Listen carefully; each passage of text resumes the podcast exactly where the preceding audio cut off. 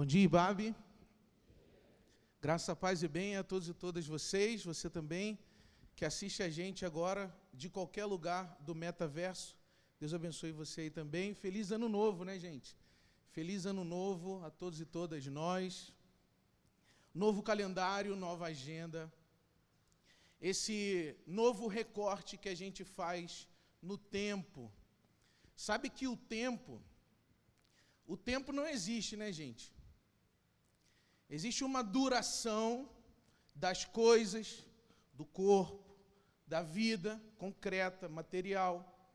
Existe uma duração, um tempo, é o nome que a gente dá a essa duração. E mais do que isso, mais do que um nome, a duração, a gente decidiu cortar esse tempo numa forma de calendário. E a gente deu uma espécie de um sentido cíclico ao tempo. Dura um ano, 365 dias, a gente estabelece números, contas, dados a esse tempo que vai passando, a gente metrifica esse tempo que vai passando, e lá em dezembro, depois que a gente comemora o aniversário do nosso Senhor Jesus, para muita gente, inclusive do cristianismo ortodoxo, o Natal foi sexta-feira, então Feliz Natal. Se você é ortodoxo, porque na IBAB tem de tudo, então pode ser que tenha algum ortodoxo aqui na IBAB. O Edu Fetterman, por exemplo, nasceu na Grécia. Vai que ele é um cristão ortodoxo. Vocês sabiam disso, gente? Que o Edu Fetterman, pastor de adolescente, nasceu na Grécia? Pois bem, fecha parênteses. Então, se você é ortodoxo, é Feliz Natal para você. Sexta-feira foi Natal. E depois que a gente comemora o aniversário do Senhor Jesus, a gente faz uma virada de ano, que pelo menos no mundo ocidental é do dia 31 de dezembro para o dia 1 de janeiro. Aí a gente vive uma preguiçinha inicial, uma cumilança inicial, e fica esses primeiros dias se arrastando assim. Dia primeiro cai num domingo, você nem pensa em vir na igreja. Você fez a virada comendo rabanada, pudim, tudo que você possa imaginar. A gente vive essa preguiça inicial e em algum momento depois do carnaval a gente retoma o ano. Isso vai se tornando a nossa rotina fundamental. Ver os dias passar, contabilizar a sua passagem, perceber que o nosso corpo está mudando à medida que essa força vai passando, perceber que os nossos filhos, as nossas filhas, estão crescendo e já não misturam mais tanto as palavras, ao invés de falar decilioso, que é como a minha filha falava até ano passado, papai, isso aqui está decilioso. Ela já aprende a falar delicioso. Ou seja, a passagem do tempo, vai ganhando forma no nosso corpo, através da linguagem, através do trabalho, através das responsabilidades, dos compromissos que a gente vai assumindo. A gente vai dando uma certa ordem à passagem do tempo, dando uma certa ordem à duração. Já há alguns anos, no final do ano velho, eu faço uma espécie de inventário um amigo meu aqui da IBAB me apresentou uma técnica chamada Compass, que é uma técnica sobre a qual você medita como foi o seu tempo que passou e você medita também como será o tempo desejado, como você quer que o futuro seja. Você vai cumprindo ali uma série de orientações da ferramenta, da metodologia, que inclusive eu indico para você, é muito boa, faz muito sentido. Você faz uma memória de tudo que você escolheu, de tudo que você decidiu, de tudo que você desejou, de tudo que você prometeu, de tudo que você não cumpriu do que prometeu. E aí você, num outro momento, você sonha sobre o amanhã. Você recorta o seu amanhã em sonhos. Quero correr 100 quilômetros esse ano. Aí você faz uma postagem no Instagram do seu objetivo do ano. Quero perder 17 quilos esse ano. Aí você baixa um aplicativo de emagrecimento. Quero começar a meditar para de alguma maneira controlar a minha ansiedade. Aí você baixa calme. Ganhei nada com isso, inclusive pode cortar depois, Pina. Você baixa o calme. Aí você vê que a versão free não tem nenhum percurso de meditação. Aí você já pega o seu cartão de crédito e já investe num aplicativo de meditação. Porque você está tentando dar uma ordem aos seus desejos, aos seus planos. Porque você não pode deixar o tempo passar despercebido. Você não pode automatizar a duração do tempo, porque senão a sua sensação é de estar perdido no tempo enquanto o tempo te arrasta. Então você tenta dar uma certa ordem. E essa conversa é uma conversa muito bíblica. A Bíblia contém inúmeras passagens onde o tempo e a sua passagem é a personagem principal. Inúmeras passagens da nossa tradição estão colocando o tempo em questão. E uma delas, que eu gostaria de ler com você e para você nessa manhã, está na carta de Paulo aos Filipenses. Então abre aí a sua Bíblia, acessa a sua Bíblia, talvez no seu aplicativo que você botou lá 9,90 de assinatura de um, de um Bible Hub, porque você fez uma promessa para Deus que esse ano você leria mais a Bíblia para tentar dar uma ordem à sua preguiça de leitura bíblica. Você baixou até um aplicativo que te lembra. Hoje é dia de ler Salmo, hein, dos anjos. Senão você não vai ler Salmo nunca na sua vida. Hoje é dia de ler Esther. E quando apita essa notificação? É o aplicativo te lembrando que se você não organizar o seu tempo, como diriam os contemporâneos, se você não administrar a sua agenda, o tempo passa, te arrasta e com ele você se perde. Essa é a reflexão. E essa também é uma reflexão que você encontra na Bíblia, em muitas passagens, e agora em Filipenses, em Filipenses desculpa, no capítulo 3. Você vai ler comigo, por gentileza, do versículo 4 em diante. Diz assim: o apóstolo Paulo está conversando sobre a confiança dele em Cristo. E ele diz assim: não, vou ler do versículo primeiro. Finalmente, meus irmãos, alegrem-se no Senhor. Escrever-lhes de novo as mesmas coisas não é cansativo para mim e é uma segurança para vocês. Cuidado com os cães. Caramba, zero polido, né? Cadê a polidez? Cuidado com os cães. Cuidado com esses que praticam o mal. Cuidado com a falsa circuncisão. Pois nós é que somos a circuncisão. Nós que adoramos pelo Espírito de Deus, que nos gloriamos em Cristo Jesus e não temos confiança alguma na carne. Embora eu mesmo tivesse razões para ter tal confiança. Se alguém pensa que tem razões para confiar na carne, eu ainda mais. Aí vem o currículo do apóstolo Paulo. Circuncidado no oitavo dia de vida pertencente ao povo de Israel, a tribo de Benjamim, verdadeiro judeu, quanto à lei, fariseu, quanto ao zelo, perseguidor da igreja, quanto à justiça que há na lei, irrepreensível. Mas o que para mim era lucro, passei a considerar como perda por causa de Cristo. Mais do que isso, Considero tudo como perda comparado com a suprema grandeza do conhecimento do Messias Jesus, meu Senhor, por quem perdi todas as coisas. eu as considero como esterco para poder ganhar Cristo e ser encontrado nele, não tendo a minha própria justiça que procede da lei, mas a que vem mediante a fé no Messias, a justiça que procede de Deus e se baseia na fé. Quero conhecer a Cristo, o poder da Sua ressurreição e participar dos seus sofrimentos, tornando-me como Ele em Sua morte. Aqui são as resoluções de Ano Novo do apóstolo Paulo. Para de alguma forma alcançar a ressurreição dentre os mortos.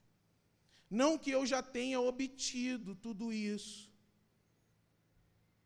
Aqui é um inventário de vida. Ou tenha sido aperfeiçoado mas prossigo para alcançá-lo, pois para isso também fui alcançado por Cristo. Irmãos, não penso que eu mesmo já o tenha alcançado, mas uma coisa faço, esquecendo-me das coisas que ficaram para trás e avançando para as que estão adiante, prossigo para o alvo, a fim de ganhar o prêmio do chamado celestial de Deus em Cristo Jesus. Se você presta atenção nessa leitura, há uma dinâmica no texto do apóstolo Paulo com relação ao passado, com relação ao tempo da reflexão sobre o momento de vida e há um desejo sobre o futuro. O apóstolo Paulo desenha a sua comunicação aos filipenses, considerando que os filipenses precisam ter uma inteligência sobre como avaliar o que passou, precisam ter uma prudência sobre como enxergar o momento de vida e precisam desejar, perspectivar um alvo no Messias. A questão é por que, que o apóstolo Paulo escreve, especialmente o capítulo 3, com essa estrutura de tempo tão evidente, tão clara em sua carta. E é aqui que muitos dos estudiosos da carta de Filipenses trazem um dado muito interessante sobre esse texto. Sabe-se que Filipenses, a comunidade de Filipos, na verdade, foi uma cidade fundada aproximadamente 356 anos antes de Cristo, aproximadamente. Entre 42 e 31 antes de Cristo, um conflito político levou ao trono, levou à mais alta posição de autoridade nessa colônia romana, um imperador que atendia pela alcunha de Augusto, que teria vencido Otávio, melhor dizendo, em linguagem romana, Augustus, imperadorus que venceu os Otávios, e foi nomeado autoridade máxima na colônia romana de Filipos. Ali em Filipos, que era uma colônia habitada especialmente por militares da reserva romana, ali em Filipos, começou-se uma discussão sobre o ano novo. Olha aí. Você sabia disso? EBD. Ali em Filipos começou uma reflexão sobre o ano novo. Quando nós devemos começar a nossa agenda de trabalho? A partir de que data, a partir de que dia nós devemos organizar o nosso calendário? O imperador romano, então, que não é nada bobo em termos de governar a vida do outro, que não é nada bobo em termos de governar o desejo e o sentimento do outro, tem a brilhante ideia vou transformar o meu aniversário na data da virada para o ano novo.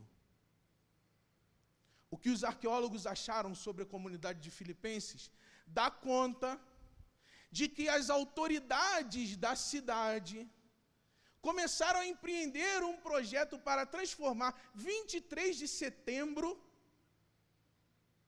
na data do ano novo, porque era o dia do nascimento do Augusto imperador. E eles começaram a contar as histórias gloriosas de Augusto imperador para justificar o porquê 23 de dezembro deveria ser o dia do ano novo, da comemoração do ano novo. E quando eles contavam as histórias do Augusto imperador, eles diziam: dia 23 de setembro. É meio estranho, já imaginou? Da 23 de setembro, feliz ano novo. Do nada, assim, 23, uma data até. Cabalisticamente estranho esse número, né? Mas eles começaram a defender dizendo: olha, foi o Augusto imperador que nos libertou de Otaviano, o tirano.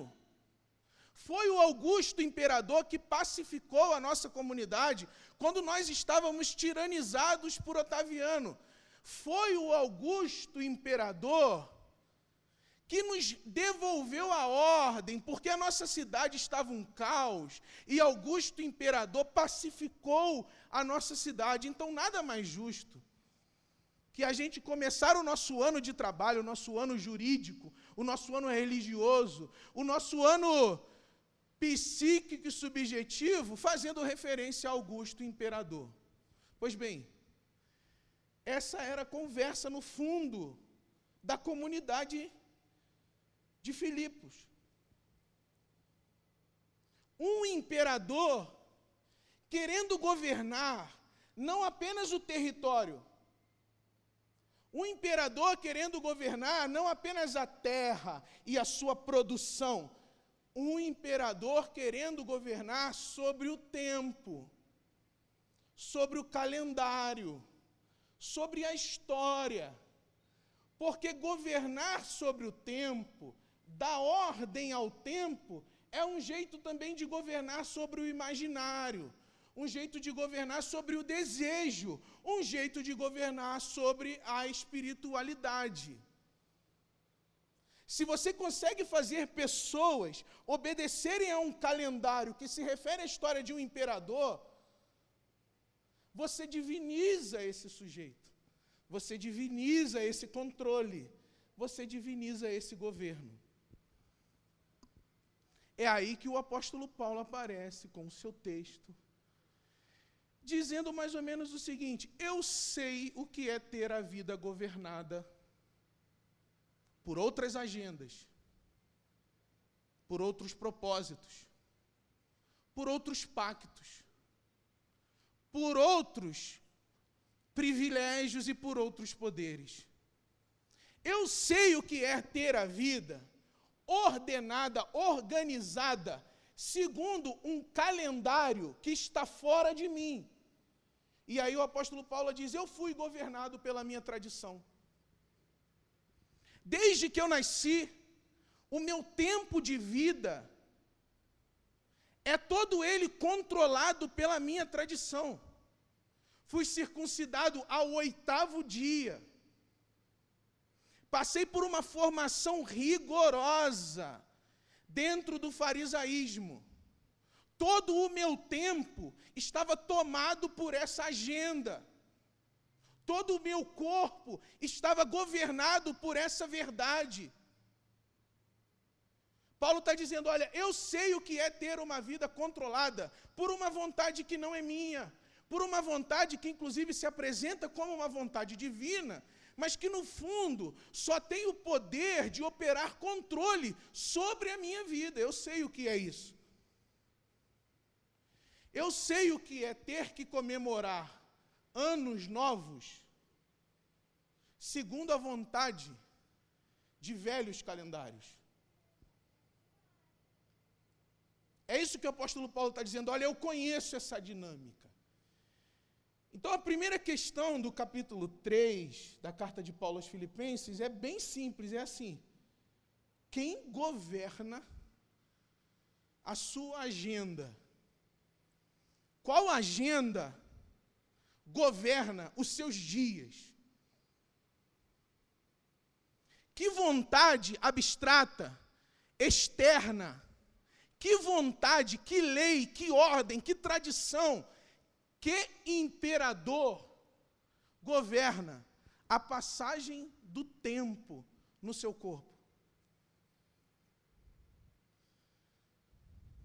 Simplesmente falando é, você vai viver 2023 para obedecer à vontade de quem ou do quê? Quem vai ser o imperador da sua nova agenda? Quem vai ser o governador do seu ano novo? Estou falando do Tarcísio, não, viu, gente? Estou falando de qualquer projeto, qualquer autoridade, qualquer ideia, que vai determinar a maneira como você vai, inclusive, comemorar o fato de existir. Quem vai dar o tom, a cadência, o movimento para os seus dias? O apóstolo Paulo está dizendo: olha, grande parte da minha vida foi ordenada pelo judaísmo, pelo farisaísmo. Eu, inclusive, empreendi uma, empreendi uma perseguição contra a igreja de Jesus, porque a minha agenda, o meu calendário era fazer a vontade da minha tradição. A nossa agenda está sempre obedecendo a forças que não são necessariamente a nossa vontade e a nossa liberdade. O nosso corpo está sempre se movimentando para atender agendas que não são necessariamente a nossa vontade e a nossa liberdade fazer uma, outra, uma pergunta de uma outra forma. Se o seu tempo, se o seu 2023 fosse exclusivamente seu, como você organizaria essa agenda? Se você não tivesse que pegar pedaço do seu corpo em forma de tempo e consagrá-lo ao seu trabalho, como você viveria a sua vida, a sua passagem, a sua duração? Se você não tivesse que recortar uma parte do seu tempo e consagrar a uma religião, como você viveria aquele momento? Se você não se sentisse obrigado a frequentar dominicalmente uma igreja, como você viveria o seu dominicalmente? do tempo, se você não tivesse que obedecer sucessivamente vontades que não são a sua, liberdades que não são a sua, como você viveria a sua vida? Aí agora tem uma grande sacada na carta de Paulo aos Filipenses. É o seguinte: como é que você vai julgar qual tempo que você vai obedecer ou não?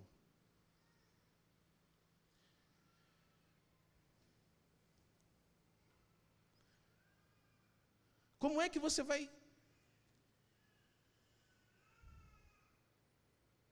o apóstolo Paulo diz assim: Cristo, Cristo, o Messias, a revelação de Jesus foi para mim uma maneira de julgar se eu estava obedecendo a um tempo.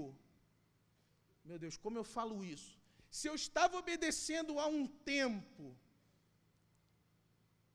não tem como ser educado com isso que eu ia falar, mas eu vou ser. Se eu estava obedecendo a um tempo que transforma a minha vida num esterco, ou se eu estou obedecendo a um tempo que me dá liberdade, como eu vou julgar se a minha vida está sendo controlada por coisas como esterco, por agendas como esterco, por programas como esterco, por regras como esterco, ou se eu estou sendo guiado por agendas, por propostas, por discursos, por vontades que são as vontades da liberdade em Deus, a liberdade do Messias. Porque o que o apóstolo Paulo diz aqui é o seguinte: quando eu encontrei Jesus, eu olhei para como a minha vida estava sendo governada por essas forças. E eu passei a considerar tudo como perda por causa da força dessa revelação. Em outras palavras, o evangelho, o evangelho é uma inteligência sobre como a gente vai governar o nosso tempo, ou, o que é mais difícil, sobre como a gente vai permitir ou não que outras agendas governem a nossa agenda, que outras vontades governem a nossa vontade. Paulo está dizendo: eu fui o melhor cumpridor da agenda da minha tradição, mas quando eu encontrei a Cristo, a revelação que Cristo lançou sobre mim me fez olhar para tudo que eu fazia de melhor e dizer: tem um memezinho, nessa parte aqui que eu estava falando, eu vou indicar para você um memezinho para traduzir. Do Marinho, ex-jogador do Santos. Que ele olha para a vida dele, que alguém pergunta, faz uma entrevista para ele, Marinho, tal coisa, você sabia não? Tem um meme assim. O apóstolo Paulo olhou para a performance dele dentro do judaísmo e disse: Ih, eu estou sendo governado há anos por isso daqui. E tudo isso daqui não passava de esterco diante da grandeza da revelação de quem Cristo é. Por causa de Cristo, eu, eu me abstenho, eu abandono todas essas coisas, e aí eu posso prosseguir numa outra direção. E aí eu posso fazer um outro caminho. O que a revelação de Jesus foi para o apóstolo Paulo foi o seguinte: uma maneira de interpretar o passado. Agora tem uma coisa importante aqui. Uma maneira de interpretar o passado, porque nem sempre o passado passa. Às vezes o passado continua cutucando aqui no, no ombrinho, dizendo: Zange, e aí? Você não, você não pode seguir. Você não pode querer seguir assim. O passado Nem sempre o passado passa. Nem sempre a gente consegue olhar para o passado e se desprender dele, se libertar dele. E é aí que a revelação de Cristo acontece, dizendo para a gente o seguinte: dos anjos, esse passado, seja ele um bom passado, seja ele um mau passado, esse passado tenha sido um passado de confiança, de glória, ou um passado de perseguição e de violência, você precisa aprender a relativizar esse tempo passado para conseguir prosseguir para as coisas que estão adiante. Em outras palavras, tem gente aqui, pode ser inclusive eu, que estamos presos ainda em 2002, 2004, 2007, 2010 esse passado ainda é tão presente quanto a voz chata desse garoto que vos fala. Inclusive, você sente esse passado agindo sobre o seu corpo. Como fazer com esse passado que ainda age sobre o seu corpo? Na conversa de Paulo com os filipenses é o seguinte: olha, o imperador quer governar o tempo de vocês a partir da data de nascimento dele. Ele quer transformar o tempo do corpo dele no tempo do corpo de vocês. Ele quer transformar os feitos passados dele na razão da vida de vocês.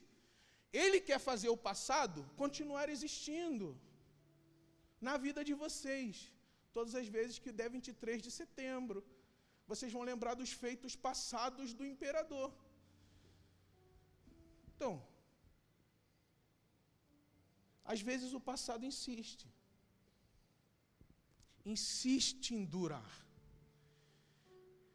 E a nossa mente, a nossa inteligência precisa de recurso para fazer o passado parar de durar.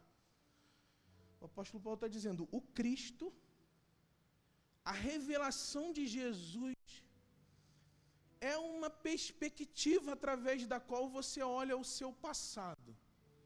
Veja bem, exercício de imaginação. Assim como eu sento lá diante da ferramenta que um amigo meu aqui da IBAB me indicou para olhar para o meu passado, imagine que você está sentado numa mesa e você consegue desenhar os acontecimentos mais importantes do seu passado. Você consegue não apenas imaginar, mas você consegue dar forma visual às coisas mais importantes do seu passado.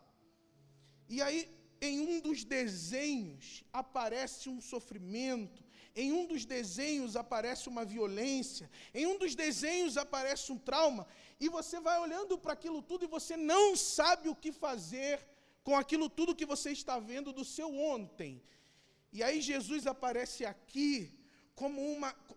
Desculpa, Jesus, a, a pobreza do exemplo, mas Jesus aparece aqui como uma lente, através da qual você olha para tudo que passou e você consegue fazer parar os efeitos destrutivos desse passado, porque Jesus te liberta dessas coisas.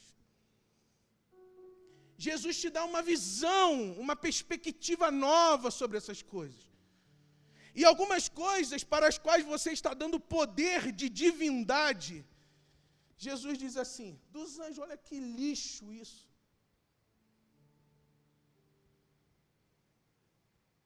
Você está tra tratando esse passado como uma divindade.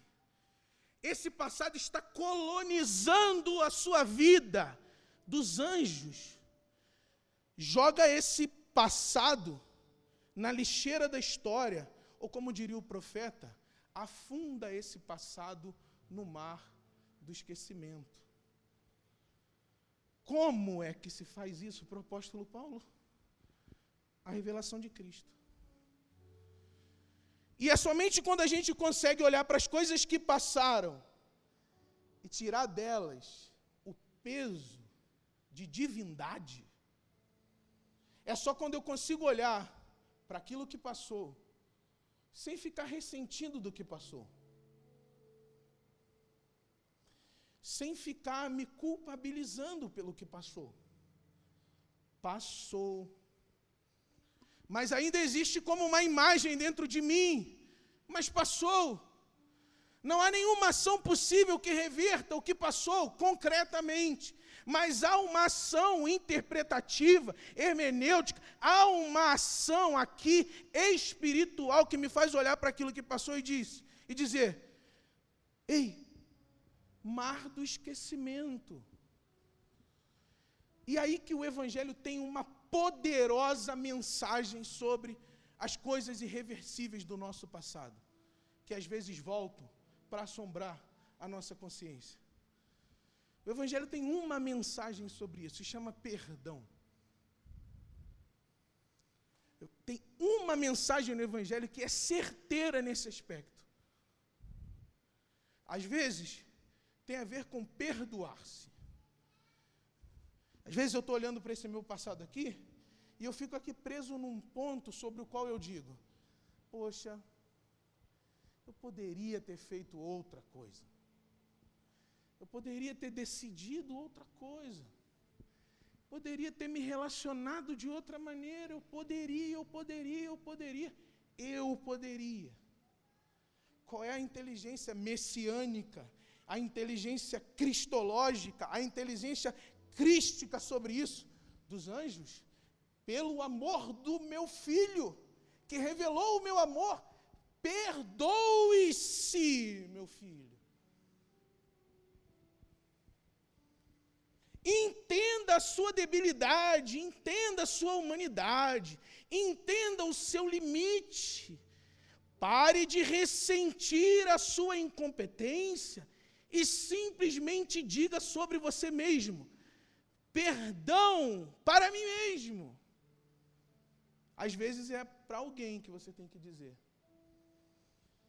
Às vezes você tem certeza que se alguém tivesse agido com você de uma outra maneira nesse passado, ah, as coisas poderiam ser diferentes. Eu estou contando, eu tô, quando eu estou falando para vocês, eu estou lembrando claramente de um episódio. Que uma pessoa me disse assim, irmã, eu vou fazer isso. E se ela tivesse feito aquilo que ela disse que ela ia fazer, as coisas hoje estariam radicalmente diferentes. E às vezes, quando eu estou pensando sobre o meu futuro, eu ressinto disso. Poxa, podia ter sido diferente se Fulano fizesse o que ele prometeu. Entende? O que eu tenho que fazer hoje, mediante Cristo, é olhar para isso e dizer: dos anjos, tinha um ser humano agindo, era um ser humano agindo, e assim como você erra sobre a sua forma de ver o tempo passar, esse sujeito também errou, também falhou, também pecou. Perdoe-o. O que faz o perdão? O perdão reinventa retrospectivamente. O perdão reinventa o passado e o perdão libera o futuro. Liberta o futuro. Na conversa do apóstolo Paulo com os filipenses, é como se ele dissesse assim: olha, pessoal, faz o seguinte, esqueça o imperador, o imperador é lixo. Esqueça essas vontades, essas agendas que tentam controlar a vida de vocês até hoje. Não ressintam a respeito dessas agendas. Isso tudo deve ser considerado como esterco. Curioso, né? Porque se vocês não fizerem isso, se vocês deixarem essa força de ontem, essas forças continuarem tocando no seu ombro e dizendo: Ei, não vai não. Não anda não. Não tem futuro. Não tem saída. Você não vai conseguir. O que, que o apóstolo Paulo faz? Ele põe o Messias lá no horizonte. O que, que a comunidade de Éfeso estava fazendo? Colocando o imperador lá no passado para controlar o tempo das pessoas aqui hoje. O que, que o apóstolo Paulo faz?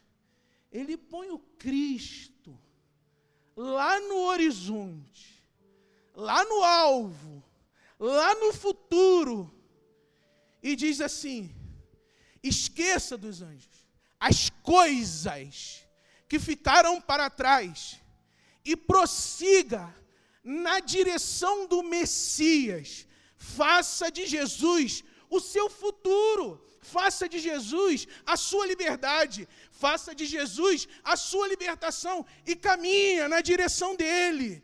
Que essa força messiânica vai te ajudar a libertar-se progressivamente desse tanto de passados que te faz sofrer. Vai caminhando na direção de Jesus, mira Jesus. Faz de Jesus o seu alvo, a sua força, o seu futuro, a sua fé, o seu desejo e sai daí. Essa é a grande inteligência desse texto. Paulo põe Jesus no futuro de cada um de nós.